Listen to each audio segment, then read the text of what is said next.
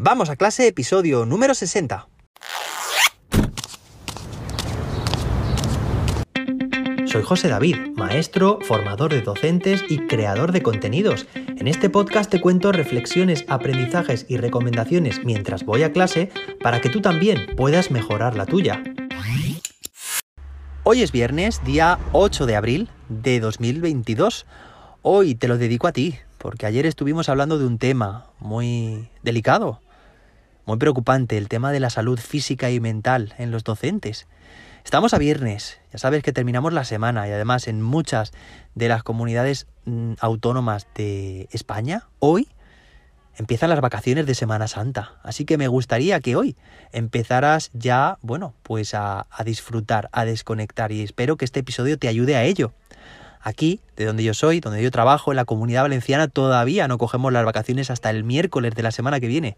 Oye, y he pensado que incluso, pues aunque en vacaciones no vaya a clase, me gustaría seguir con estos episodios, ¿vale? Episodios útiles. Hoy, por ejemplo, tenemos un episodio en el que, ya sabes, es viernes, recomendación de algo que creo que te puede gustar. Antes de nada, me gustaría recordarte que puedes compartir este podcast con más docentes, a quienes pienses que les puede interesar y también poner una buena valoración, una buena reseña en tu app de podcast. Muchísimas gracias por adelantado. Hoy me gustaría tratar un tema que muchas veces, sobre todo en, en los patios, entre clase y clase, aprovecho, veo a, bueno, pues a, mis alumnos, ¿no? Que pues están ahí que sí compartiendo cartas, ¿no? Los cromos, eh, toda la vida que seguramente que tú también cuando eras pequeño y pequeña, mira, ayer estuvimos hablando con David sobre cuál era, ¿no? Tu profesor o profesora favorita y cuál tu peor también, ¿no? Y esto nos hizo remontarnos tiempo atrás.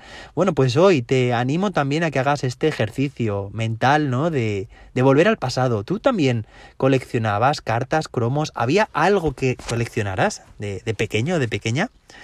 Bueno, hoy en día parece que están bastante de moda los, las cartas, por una parte de fútbol, esto creo, creo que toda la vida se ha llevado, y por otra parte también eh, las cartas de, de Pokémon, ¿vale? Bueno, pues otra temática.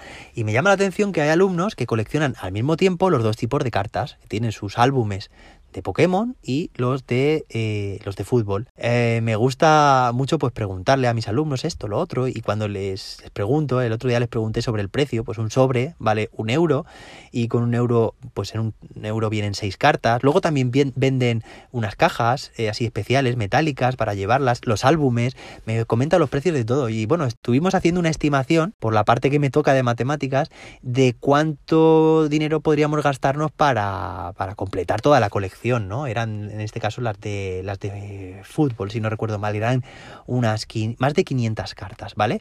Total que enseguida estuvimos haciendo ahí un ejercicio mental súper productivo, súper competencial de que, bueno, que por menos de 200 euros era difícil no hacerse con toda la colección. Era, era difícil hacerse con toda la, la colección. Es decir, contando con que van a salir muchas cartas repetidas y que esas al final, aunque las cambiemos por otras, pues, pues a veces será muy difícil encontrar las que realmente vamos buscando. Bueno, pues aproveché para hacer ahí ese ejercicio matemático y muy relacionado con, con sus intereses, después de una serie de aproximaciones y de cálculos, ¿vale?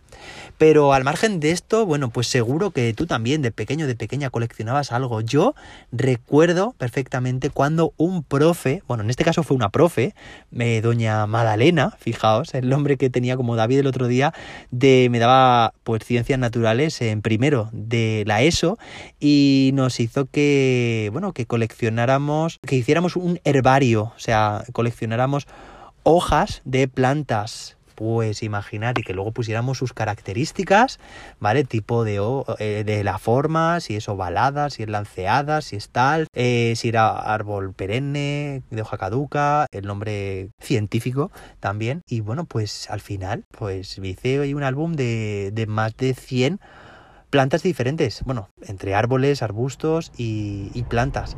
Y, y, me encantó, me encantó esa idea y todavía lo guardo ese álbum y fue una experiencia que duró durante, bueno, pues mm, bastante tiempo, o sea, como yo creo que aproximadamente un trimestre y me encantaba. Pero claro, para coleccionar puedes hacer que tu alumnado, ahora si nos ponemos en el, en el otro lugar, pues coleccione y aprenda y despierte su interés y su curiosidad por aquello que está coleccionando.